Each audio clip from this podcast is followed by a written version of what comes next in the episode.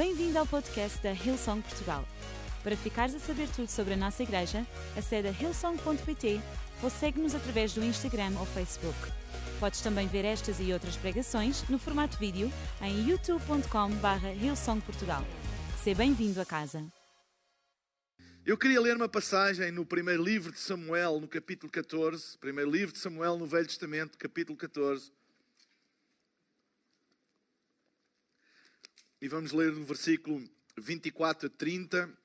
Eu vou ler na nova tradução linguagem para hoje.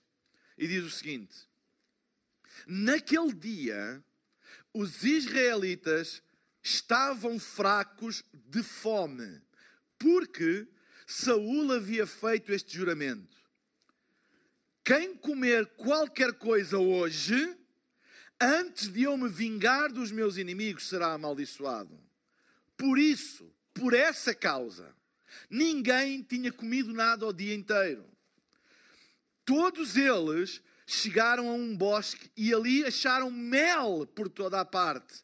As árvores estavam cheias de mel, mas ninguém comeu nada porque eles estavam com medo do juramento de Saul. Mas Jonatas, filho de Saul, não tinha ouvido o seu pai dar a ordem ao povo. Por isso, estendeu o bastão que tinha na mão, molhou a ponta num favo e comeu um pouco de mel. E logo se sentiu melhor.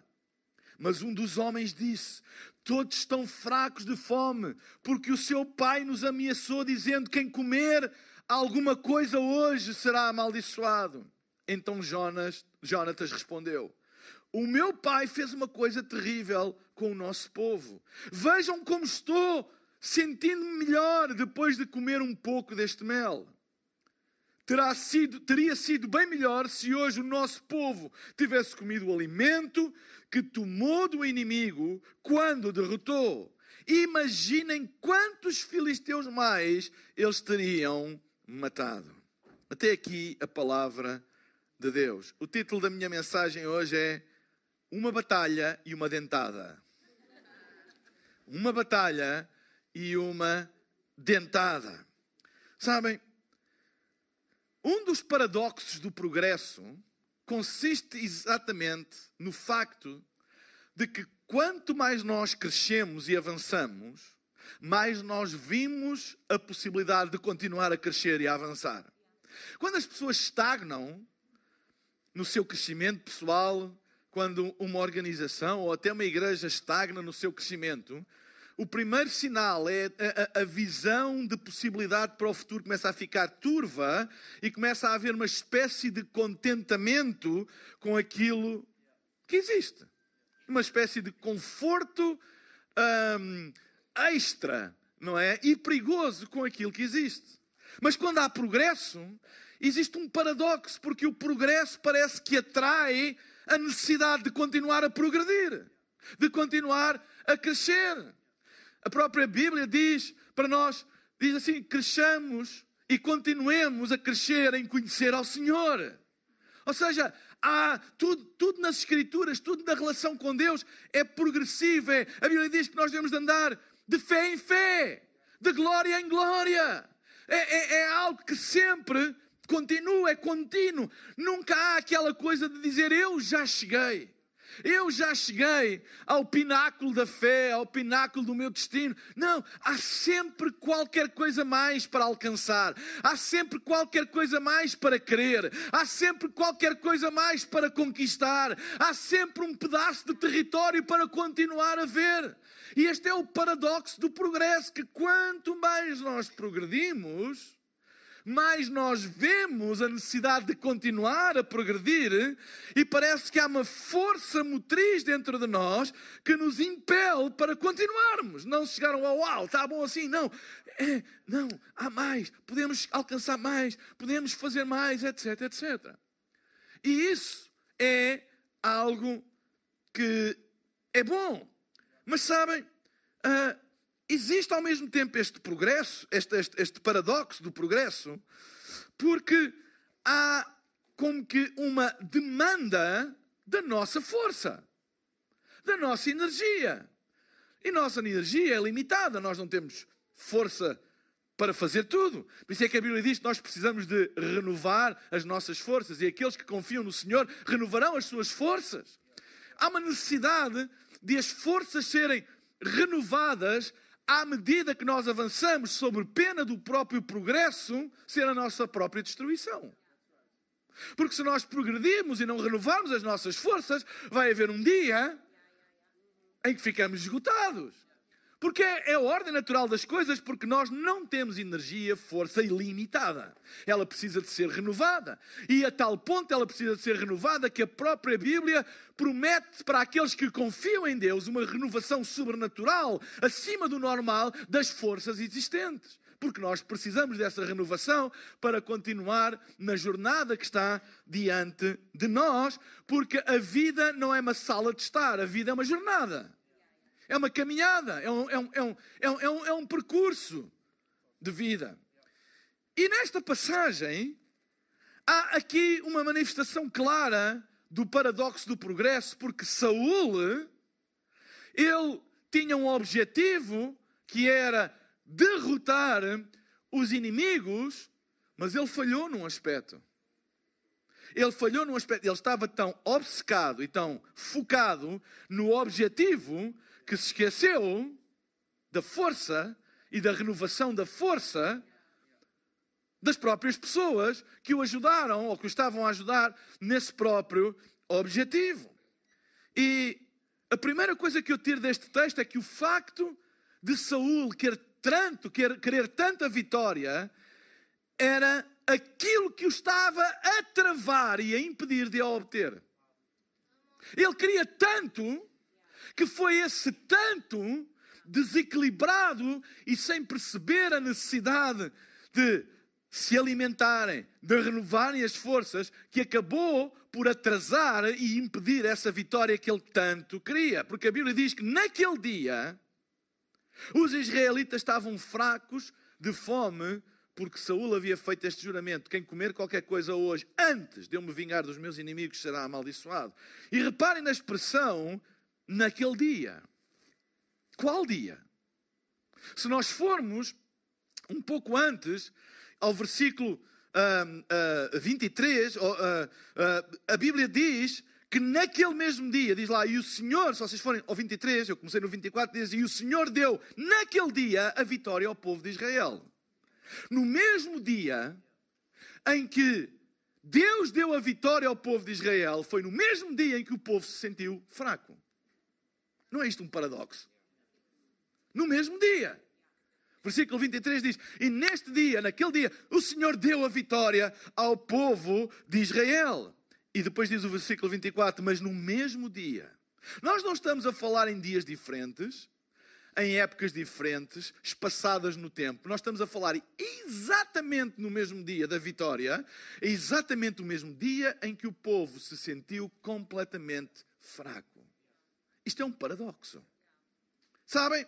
No mesmo dia em que o Senhor deu a vitória ao povo de Israel, eles estavam a sentir-se fracos. Outras traduções dizem angustiados.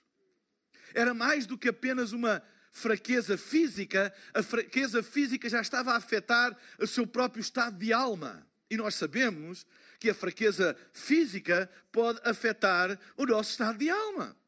Se nós não nos alimentarmos, não é? Pode afetar tudo o resto. Nós continuamos a ter objetivos e uma missão, mas se nós não estivermos bem alimentados, isso pode afetar a nossa força anímica. E a minha pergunta é: será que nós vamos permitir que o inimigo das nossas almas transforme um dia de libertação e vitória num dia de fraqueza e angústia? Como é que é possível, no mesmo dia em que Deus lhes deu a vitória, não haver um pingo de celebração, não haver um tempo para comemorar, e imediatamente eles estavam angustiados e fracos, porque havia uma maldição de enquanto a vitória total não fosse conquistada, não apenas uma batalha, mas a vitória total, ninguém comia nada. Então, no mesmo dia, o povo experimentou o livramento do Senhor, mas ao mesmo tempo angústia no coração. Sabem, foi isto que Saúl fez por causa deste paradoxo do progresso. Ele queria tanto, tanto, tanto, tanto, tanto, tanto, que ele não soube parar para comemorar. Ele não soube parar para se alimentar. Mais à frente, o filho Jonatas disse: Se o meu pai tivesse feito com que vocês comessem até dos despojos dos vossos inimigos, todos nós estaríamos muito mais fortes agora. Sabem, as vitórias que Deus nos dá também são alimento para a nossa vida se nós aprendermos a celebrá-las. É horrível quando nós não sabemos celebrar aquilo que Deus nos dá. Sabem, nós somos muito rápidos a abrirmos a nossa boca quando falhamos, até a pôr um peso sobre nós quando falhamos, mas às vezes temos dificuldade e até um certo receio em celebrar as vitórias que Deus nos deu. Temos, vão pensar que eu sou, uh, sei lá, que eu tenho a mania que sou bom. Uh, e diminuímos as coisas. Ah, isto não foi nada. Ah, não, não, ai, não. Ei, aprende a celebrar aquilo que Deus faz na tua vida. Sabem, o problema de Saul é, foi a perda de equilíbrio entre o alvo e a obstinação em vencer e o retirar o prazer das vitórias que Deus ia dando. E transformou um dia de alegria num dia de angústia, porque não aprendeu a celebrar as vitórias que Deus foi dando. Por causa daquilo que ainda havia para conquistar, ele recusou-se alimentar o povo, celebrar, comer daquilo que Deus lhes tinha concedido. O problema de Saul era esse. Se nós não aprendermos a comer os espólios da batalha ou das batalhas que nós ganhamos em Cristo, nós não vamos ter força para vencer a próxima. Nós precisamos de nos alimentar da celebração das vitórias, por mais pequenas que elas sejam tirar um tempo e dizer assim: não, eu vou curtir, eu vou, eu vou celebrar, eu vou agradecer aquilo que Deus fez na minha vida. E isso é alimento para a nossa própria vida. Sabem? Nunca celebres nada para impressionar os outros. Celebra para alimentar a tua alma. Eu tenho aprendido ao longo da minha vida a ser intencionalmente e publicamente celebrativo das nossas conquistas. Claro que há pessoas que podem dizer: Uau, é vaidoso. Olha, está-se a exibir. Não, não, não. Em primeiro lugar, é para alimentar a minha própria alma, a minha própria fé e a minha própria visão, a dizer: Ei, Bendiz, ó minha alma, ao Senhor, e tudo o que há em mim, bendiga o seu santo nome. Bendiz, ó minha alma, ao Senhor, e não te esqueças de nenhum dos seus benefícios. Então, quando nós celebramos vitórias, quando nós celebramos conquistas, quando nós celebramos a bênção de Deus, não importa se o A ou se o B diz, uau, está a exibir, uau, está a ser vaidoso, tenha certeza que no teu coração tu estás a fazer para alimentar a tua própria alma e não deixar que o inimigo transforme um dia de vitória num dia de angústia e dizer, para lá e celebra aquilo que Deus fez, lembra-te daquilo que Deus fez e se Deus faz uma vez, Ele vai fazer outra vez. E às vezes o nosso próprio sistema de crenças amarra-nos e proíbe-nos de celebrar aquilo que Deus nos dá. Porque, ai não, não ah, e, e, confundimos humildade, ai não, não vai, não foi nada, ai não, ou dizer, ai não, teu Deus tem muito mais, isto não é nada. Ei, é verdade, Deus tem muito mais, e se calhar não é nada comparado com aquilo que Deus quer fazer, mas é alguma coisa. E sabem, o maior erro é quando nós chamamos nada aquilo que Deus chama alguma coisa. Vocês conhecem a história da viúva de Sarepta. E quando o profeta Elias chegou e ela se queixou ao profeta a dizer: Ei, eu estou à espera da morte da minha e do meu filho. O meu marido morreu e eles vão reclamar a posse do meu filho. O meu filho vai se tornar escravo dos credores porque eu não tenho como pagar. Eu não tenho nada nem para comer, eu estou à espera da morte, ajuda-me. E a primeira coisa que o profeta disse, até parece insensível, até parece um profeta dos infernos. vira-se para aquela mulher em desespero e pergunta-lhe: O que é que tu tens em casa? E ela responde: Eu não tenho nada, a não ser um punhado de farinha e uma botija de azeite. Ela chamou nada aquilo que Deus chamou alguma coisa. Porque foi com essa alguma coisa que Deus fez um milagre para a libertar. Quando ela não reconheceu, enquanto ela não reconheceu que aquilo que tinha podia ser pouco, podia ser irrisório, mas não era nada. Era alguma coisa. E deixa-me dizer-te uma coisa: nunca chames nada àquilo que Deus chama alguma coisa. E tu podes pensar, bem, mas há tanta ainda, há tanta coisa para ganhar, há tanta coisa para crescer, há tanta coisa para conquistar. Ah, Deus tem tanto para mim que parece que aquilo que eu alcancei não é nada. Não, parece, mas é alguma coisa. Celebra isso.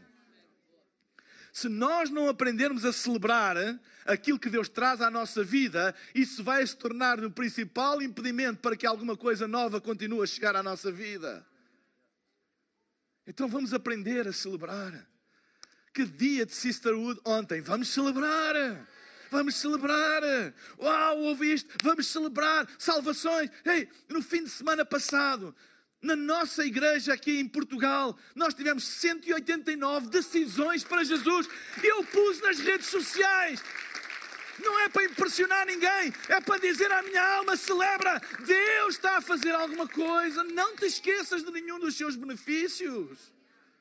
Porque é fácil nós nos esquecermos. É tão interessante que a Bíblia está cheia de cerimoniais de lembrança.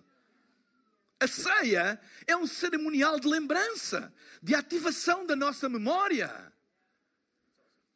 Nós precisamos disso. E este foi o problema de Saúl e do povo.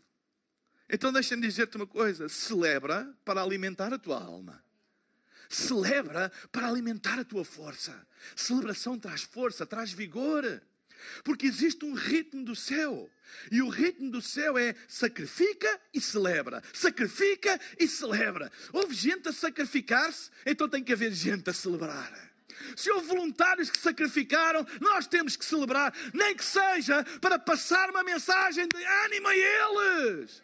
Porque o céu tem um ritmo, não é só sacrifica, sacrifica, sacrifica, sacrifica. Também não é só celebra, celebra, celebra, porque quem não aprende a sacrificar nunca vai aprender a celebrar. Porque tu nunca vais celebrar aquilo que não te custa nada.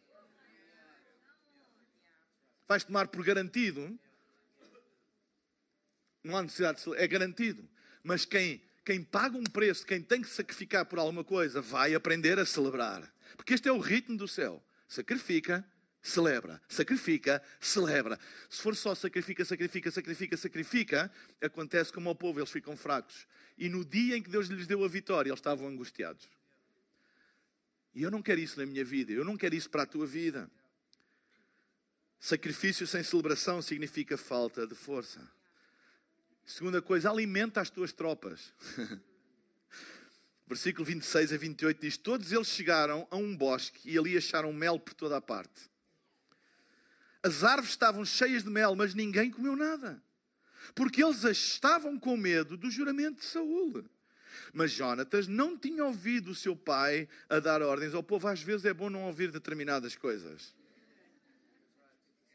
É por isso que eu quero pôr um anjo, não só à porta da minha boca, mas à porta dos meus ouvidos.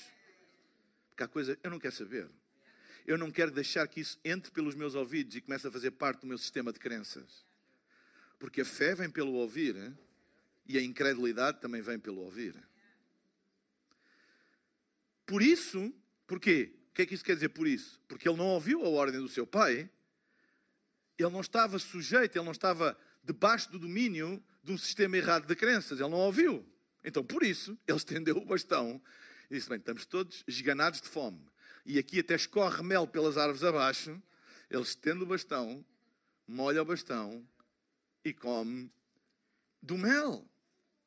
Molhou a ponta de um favo de mel e comeu um pouco de mel e logo se sentiu melhor. Ele estava cansado como os outros. Ele estava esgotado como os outros. Mas, não é?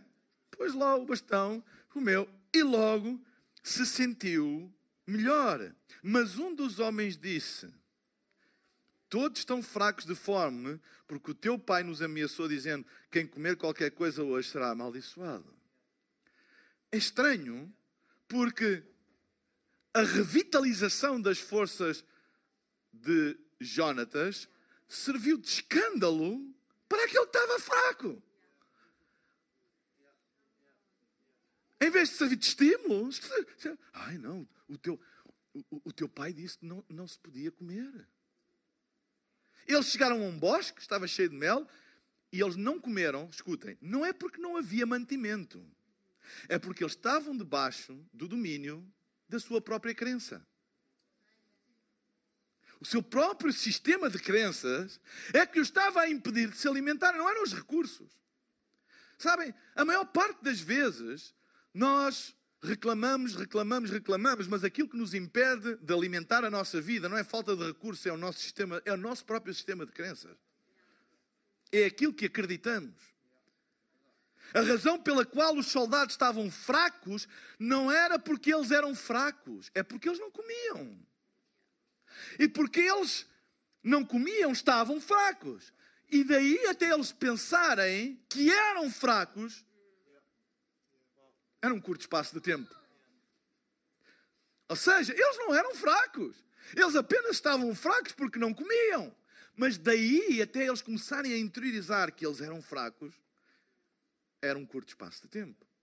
Porque quando eles tivessem que se levantar para, para a batalha e não tinham forças, Saúl dizia, então, seus fracos, vamos lá, vocês não acreditam, vocês não e começavam a duvidar da sua própria capacidade e força, e se calhar eu não sou a pessoa certa, eu se calhar. Mas não é nada disso. Simplesmente eles não tinham comido. Eles não eram fracos. Eles estavam fracos. Será possível que tu não estejas a ser bem sucedido, não é porque sejas fraco, mas porque não estás bem alimentado? Há pessoas que ah, a minha fé é muito fraca tua fé é muito fraca. A tua fé não está alimentada. Não existe fé fraca nem fé, nem fé forte. Isso não existe. Tipo, Deus deu uma fé fraca a uns e forte a Não. A Bíblia diz que Deus deu uma medida de fé a cada um. E a fé em si mesmo não é fraca nem é forte, é fé. Não existe fé fraca e fé forte. Existe a fé alimentada e fé não alimentada. Isso sim. Fé com alimento qual é o alimento da fé? Ouvir e ouvir e ouvir. É a consistência de ouvir a palavra de Deus. Então toma a decisão de alimentares a tua alma enquanto caminhas. E sabe, o alimento está disponível. O problema às vezes é as pessoas não comem por causa do seu sistema de crenças, daquilo que eles no fundo, no fundo, no fundo acreditam. Porquê é que o apóstolo Paulo disse aos romanos: Rogo-vos, pois, irmãos, isto aos romanos, pela compaixão de Deus, que apresenteis os vossos corpos em sacrifício vivo, santo e agradável, que é o vosso culto racional. O alimento está disponível racionalmente, consistentemente. A nossa missão é tomarmos uma decisão de acreditar que nós precisamos de nos alimentar regularmente. Não é vir à igreja uma vez por mês e depois, não é? É, é, é tipo como ir a um casamento, comer tudo e esperar, uau, e dizer, uau, foi fantástico, foi fantástico, e depois esperar que podes ficar um mês sem comer. Não podes. Esse é o problema dos eventos e dessas coisas. Hoje vão atrás de eventos. Uau, foi bom, tive aquele pregador e teve o. Uau, fantástico. Uau, fantástico. Mas a boa comida e a comida menos boa dá para um dia. Essa é a realidade. Tu podes comer uma comida assim meio michuruca um dia e a outra pessoa pode comer no melhor restaurante do mundo. Eu garanto que amanhã os dois vão estar com fome. E esse é o problema, é que há gente que pensa por ter uma refeição especial, isso vai garantir alimentação e nutrição para mais tempo. Não garante coisa nenhuma. E ela está disponível. Então toma decisões na tua vida que te alimentem regularmente. Para lá com essa essa fantasia do uau, mas ali e acolá e não sei quê, porque a comida boa ou má, bem temperada ou má temperada, uh, com a, a, as especiarias ou sem especiarias, com um molhinho assim ou um molhinho assado, tu podes gostar mais e ótimo, não tem problema nenhum. Eu garanto que amanhã todos estão com fome outra vez. Entende o que eu estou a dizer? É o vosso culto racional, é o vosso culto racional, é o vosso culto racional. Sabem, nós lembramos-nos das refeições especiais. Ah, eu lembro-me quando eu fui àquele restaurante. Uau, eu lembro-me o que é que eu comi. Eu comi isto, eu comi aquilo. Uau, e a carne, uau, e aquele peixe. Nunca mais me esqueço. É verdade. Se eu te perguntar o que é que tu comeste em casa, se calhar ontem já nem te lembras. Ou a semana passada, eu sei lá o que é que eu comi a semana passada. Mas deixa-me dizer-te uma coisa: tu estás aqui hoje não por causa da comida que tu comeste no restaurante. Tu estás aqui hoje por causa da comida que tu comes todos os dias e nem te lembras. Senão não estavas. Se fosse pela do restaurante, da experiência gastronómica que tiveste há um ano atrás, no restaurante XPTO, tu estavas esqueleto hoje. É a comida regular que tu não te lembras que te põe de pé. Nunca te esqueças disso. Nunca te esqueças disso. O povo estava a comer, ou não estava a comer, daquilo que Deus lhes tinha providenciado. Deus era tão bom que os levou a um bosque onde o mel escorria. Não é escorria, era tempo, não era difícil. E agora estamos cansados, ainda temos que ir subir à árvore e, e ser picado pelas abelhas. E não, não! Estava ali. Mas o que é que os impediu? O sistema de crença deles. Talvez tu estejas fraco, não porque estás porque és fraco, mas porque não estás a comer aquilo que Deus te está a providenciar. Não sejas esquisito com aquilo que Deus te põe à mesa. Come aquilo que Deus te põe à mesa. Então, graças a Deus, hoje temos convidados especiais. E eles trazem sempre um cozinhado com um flavor diferente. Isso é ótimo. Mas é, nunca desprezes aquilo que Deus põe à mesa todos os domingos. Então, nunca desprezes isso. Porque é essa alimentação regular que te dá a força para o dia a dia, para tu seres forte. Se comeres o que Deus te está a colocar à tua frente, tu não vais ser derrotado. O exército estava amarrado por um sistema de crença que não lhe permitia gozar daquilo que Deus lhe estava a dar. Este é um dos maiores problemas da religiosidade. A religiosidade não nos deixa gozar aquilo que Deus nos dá. Não nos deixa. Não é? É tão bom quando nós gozamos a presença de Deus. E às vezes acontecem assim coisas meio estranhas, as pessoas a, gozar, não é?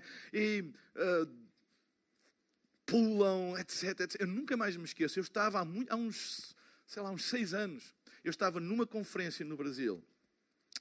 Uh, e, e eu, eu, eu, eu, era convidado, claro, estava ali à espera da minha vez para, para pregar. E lembra-me, durante o louvor, um, um rapaz, novo ainda, ia para a frente, sozinho, e começava a fazer umas danças, mas uma coisa esquisita mesmo. E eu, do alto da minha sabedoria e, e equilíbrio espiritual, não disse, claro, não estava na minha igreja, mas pensei, que figura esta. Olha para aquilo. E pensei, eu, eu, eu tenho que confessar, pensei, se fosse na minha igreja, eu dizia, pá, ouve lá. Calma aí, pá. Olha aí. Porque era mesmo uma coisa estranha, não, não, era assim meio desengonçado, uma coisa mesmo estranha. E era todo o tempo, primeiro, segundo tempo de louvor. E eu, aquilo tipo, ah, mas não era a minha igreja, não dizia nada. Mas eu não me aguentei. E quase no fim da conferência, eu perguntei ao pastor, porque eu sou amigo dele, e assim na conversa surgiu e eu disse ao pastor: Olha lá, ah, tu tens aí um cromo mesmo engraçado. Ah, que todos os dias faz ali um avivamento à frente. Eu assim, a tentar pôr a coisa leve, mas no meu coração estava tipo. E ele disse assim: É verdade, Mário, mas sabes uma coisa? Eu fiquei tão envergonhado. Este jovem, desde nascença, ele não podia andar. E um dia, ele, não, ele via as pessoas ele, ele não podia andar. Um dia, Deus levantou da cadeira de rodas. E desde esse dia, todos os dias que ele está na igreja, ele vem para a frente fazer isto. Eu fiquei tão envergonhado comigo mesmo.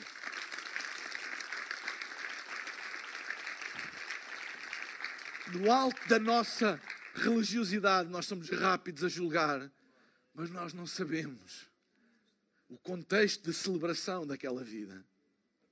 Não, não, sei se me estou a fazer. Não estou a dizer que agora vocês têm que vir para aqui para a frente fazer. Não é isso que eu estou a.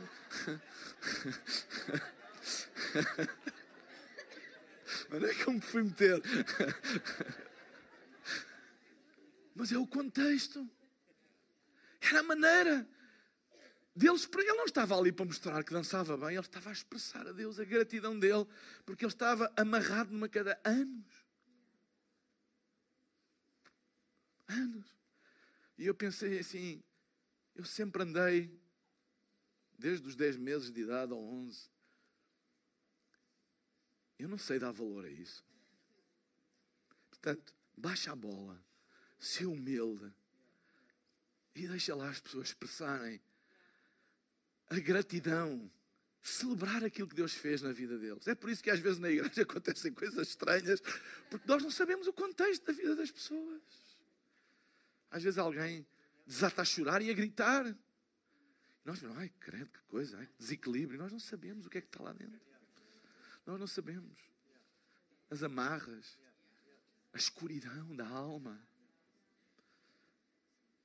Como o inferno se abate sobre a vida das pessoas e quando elas veem a luz, elas nem sabem como reagir. Vocês entendem o que eu estou a dizer? É aprender a celebrar o exército tinha medo da maldição de Saul. Que maneira mais miserável de viver a vida. Não usar o que está à nossa disposição por causa do medo que resulta de uma crença errada. Ah, aqui não dá. Ah, nunca vais a lado nenhum. Ah, em Portugal isso nunca vai acontecer. Ah.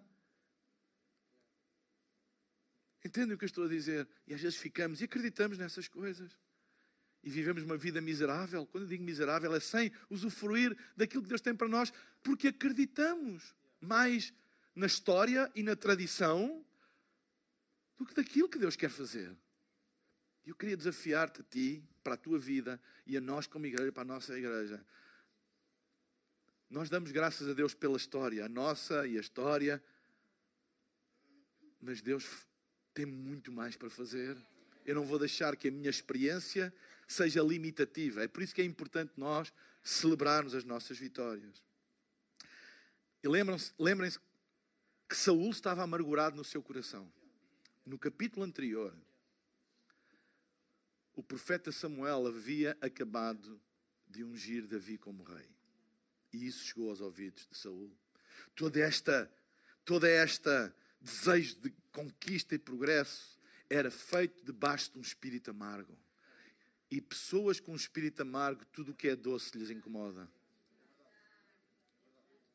Tudo o que é doce lhes incomoda. Por causa da desobediência de Saul, o profeta ungiu Davi. Saul estava amargurado e as suas ordens provinham do espírito amargurado. Ele não queria nada com qualquer coisa que fosse doce. Mas deixa-me dizer uma coisa: não deixe que pessoas amarguradas te privem de gozar as doçuras das bênçãos de Deus. Que seja, que seja o doce que há em nós a adoçar a vida das pessoas amarguradas e não deixe que as pessoas amarguradas amarguem a tua própria vida. Tenha atenção a isso. Nós lidamos com pessoas, claro que lidamos. E nós recebemos pessoas amarguradas, é a vida.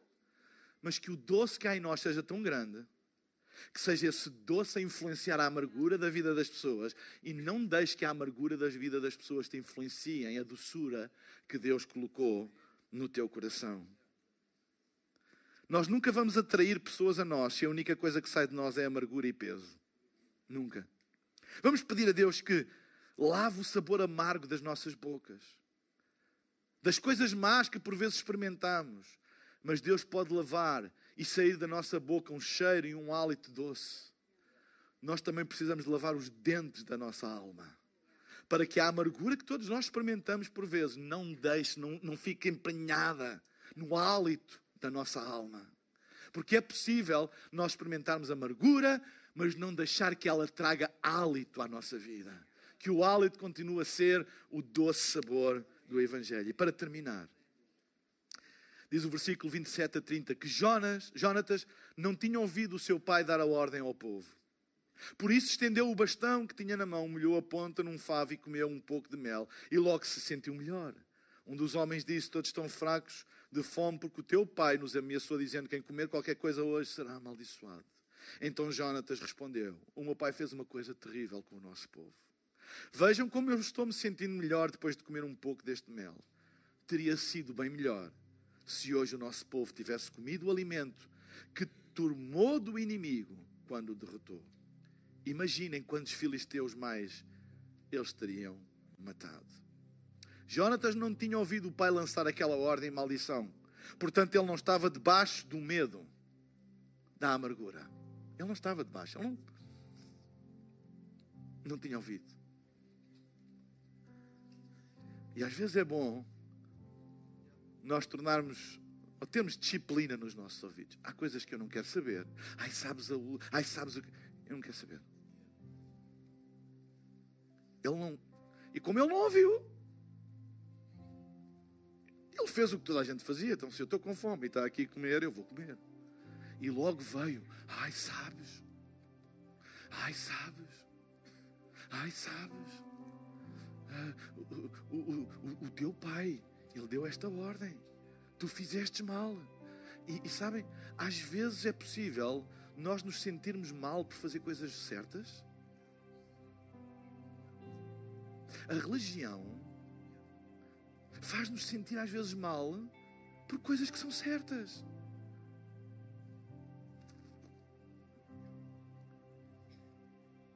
Eu quero me alegrar em Deus. Eu quero celebrar Deus. Eu não quero viver um cristianismo pesadão. Temos lutas muitas, mas temos vitórias também. Temos preocupações muitas, mas também temos celebração de vitória daquilo que Deus tem feito. Eu não quero viver só debaixo do peso daquilo que está à nossa frente para lidar, para conquistar, para ultrapassar. Eu também quero viver com as vestes de louvor. Eu não quero viver só com cinzas e luto, porque a Bíblia diz que Ele transforma o nosso luto em vestes de louvor. Jonatas veio estabelecer um novo ritmo. E ele disse: Que coisa horrível que meu pai fez.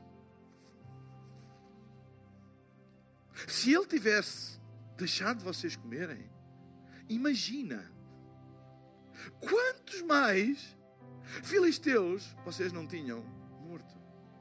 Ou seja, o meu pai está a prejudicar e a sabotar o seu próprio desejo por causa da amargura do seu coração. Se ele tivesse um espírito leve, se ele tivesse um espírito livre da amargura, ele já tinha conquistado aquilo que estava no coração dele. E é bom nós vivermos a vida, sabem? É tão bom nós vivermos a vida sem, sem carregar pesos e amarguras e ódios e ressentimentos e, e aquele e o outro e aquele fez. E às vezes falamos com pessoas e eles têm sempre alma, mas aquele, estou assim porque aquele, e ele era da igreja e, e até podem ter toda a razão, mas estão a carregar aquilo e aquilo torna-se pesadão para a vida deles. Jonatas disse: Ei, mas se vocês tivessem comido, vocês estavam prontos. Não deixe que amarguras, ressentimentos, ódios, marcas, mágoas, feridas que todos nós temos se transformem numa bagagem que tu estás sempre a carregar. Estás sempre a carregar. Sabem, quando se viaja muito, cada vez leva-se menos coisas. Porque é mais fácil. Não é? É, é, se puderes viajar só com trolley de mão, nunca perdes bagagem, é? Nunca é desviada, é? é? mais fácil, vais a todo lado, não tem o carrinho, e será que no carro de quem nos vem buscar ao aeroporto cabe e, e etc. Eu já, às vezes, eh, sítios onde eu vou e levo alguém e, e, e, as contas de quem nos vai buscar com o carro, e às vezes lá vem a mala ali ao lado da pessoa, e ei, Mas é mais complicado quando a gente está sempre com bagagem e é mais difícil deslocar, é tudo mais difícil. A vida deve ser uma viagem em que a gente viaja light, pouca coisa. Aliás, a Bíblia até diz: para a sepultura para onde todos nós vamos, não se leva nada. É a viagem mais light que tu vais fazer. Zero.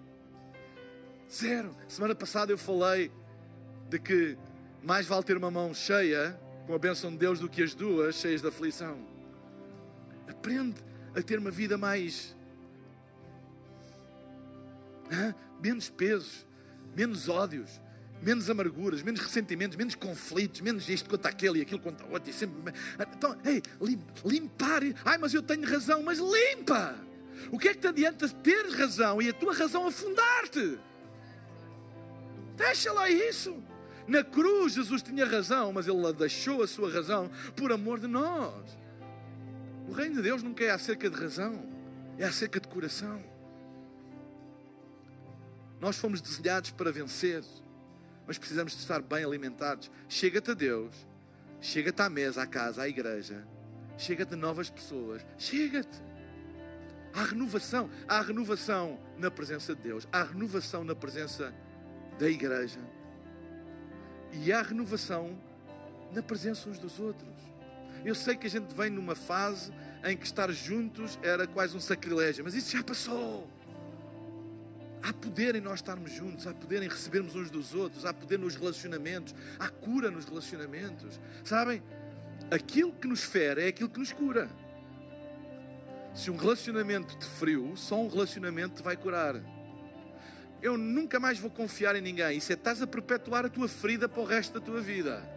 Até o dia em que tu confiares outra vez, tu não vais ser curado da desconfiança. Eu nunca tive um, um namoro e ele enganou-me. Eu nunca mais vou confiar em homens, ou eu nunca mais vou confiar numa mulher. Eu Ei, até o dia em que tu voltares a confiar, tu nunca vais curar essa ferida. As nossas maiores feridas vêm de relacionamentos e a nossa maior cura vem nos relacionamentos também. Deus usa para trazer cura. Os nossos maiores recursos, Deus usa pessoas para curar a nossa vida. Ei, este é o poder da igreja. Amém? Este é o poder da casa. Uma batalha, uma dentada. Uma batalha, uma dentada. Uma batalha, uma dentada. Uma batalha, uma celebração. Uma batalha, uma festa. É o ritmo de Deus. Amém? Vamos ficar de pé na Sua presença. E hoje é dia de celebrar. Amém? Hoje é dia de nós celebrarmos as grandes coisas que Deus tem feito. Eu estava ontem a pensar assim: o que eu ouvi ao longo destes dois últimos anos, desde profecias, a arautos da desgraça. A igreja nunca mais vai ser a mesma. A, a, igreja vai mudar para sempre. Nunca mais vai haver esse ajuntamento. Ei, nunca. Ei, o que eu ouvi. Ei, mas na batalha fica firme. E quando Deus responde, Celebra! Amém, celebra! É tão importante a nossa vida ter este equilíbrio do desafio e da celebração, de, de, de, de, o peso de uma responsabilidade, mas também da leveza, da alegria, nem que seja pequenina, momentânea, ou foi apenas um pequeno passo, mas aprende a celebrar isso. Amém? Aprenda a celebrar. E não tenhas medo de over-celebrate. De, ah, isso é demais. Não, não é demais. Eu pensava que aquele jovem. Aquilo não é demais. Nós não sabemos. Ai, ai, ai, que exagero, que festa tão grande por uma coisa. E tu não sabes o significado que aquilo tem para a pessoa. Deixa-a celebrar, deixa-a ser extravagante. Amém? Se ela quer chorar, que ela chore. Que ela quer pular, que ela pule. Nós não sabemos. Nós não podemos controlar. Porque nós não conhecemos todo o contexto. É tão importante. Por isso é que ele diz: Aonde o Espírito do Senhor está, aí há liberdade. Amém? Entendem o que eu estou a dizer? Amém? Amém. Que a nossa igreja seja uma igreja de celebrar. Uma igreja rápida a celebrar amém, não seja pesadona, não é? Cheia de objetivos e de visão, mas pesadona. Ai, ainda temos isto, ainda precisamos daquilo. É verdade, há muita coisa à nossa frente, mas há tanta coisa que Deus fez. Amém? Eu, semana passada, eu de manhã estive aqui e à tarde fui ao Campos do Porto para as nossas primeiras reuniões. Ainda não é a abertura oficial, mas foi a primeira, a, a, a primeira a, reuniões que nós fizemos lá e, e, estava completamente cheia e o entusiasmo era. Eu, eu até isto é tomates. Eu lembro-me do. Não foi ele, mas era o líder de louvor, Ruben Canelas.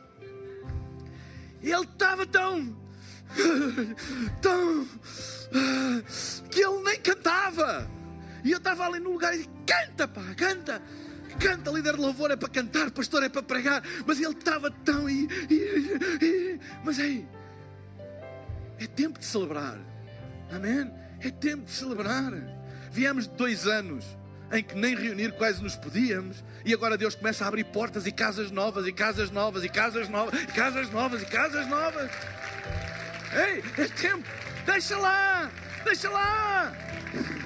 Haver um pouco de exagero na celebração, porque isso faz bem à alma, isso torna leve a jornada, isso alivia a carga. Enquanto todos temos os nossos olhos fechados, eu queria te fazer um apelo, um convite, um desafio. Se tu nunca destes a tua vida a Jesus, eu não estou a falar de acreditar em Deus, na sua existência, eu estou a falar de fazer Jesus o teu Senhor e Salvador. Se tu nunca tomaste esta decisão, eu queria desafiar-te a hoje poderes tomar essa decisão. Eu daqui a pouco vou pedir a todas as pessoas que querem tomar esta decisão que façam uma coisa muito simples, no lugar onde estão, que levantem apenas assim um dos braços para eu ver, e eu irei fazer uma oração a Deus aqui do palco. E vou pedir a todos aqueles que querem tomar esta decisão que repitam esta oração no lugar onde estão, em voz baixa.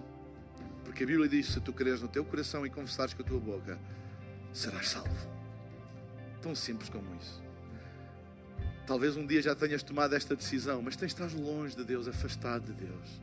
E hoje queres fazer a tua paz com Deus, a tua reconciliação com os caminhos da fé. Este apelo é para ti também. Enquanto todos temos os nossos olhos fechados. Se estás em casa a assistir online, primeiro conselho, vem à próxima reunião. Segundo, se queres tomar a decisão no lugar onde tu estás, quando for a altura de levantar o braço se estás a assistir online, coloca o emoji da mão aberta no chat da plataforma onde estás a assistir.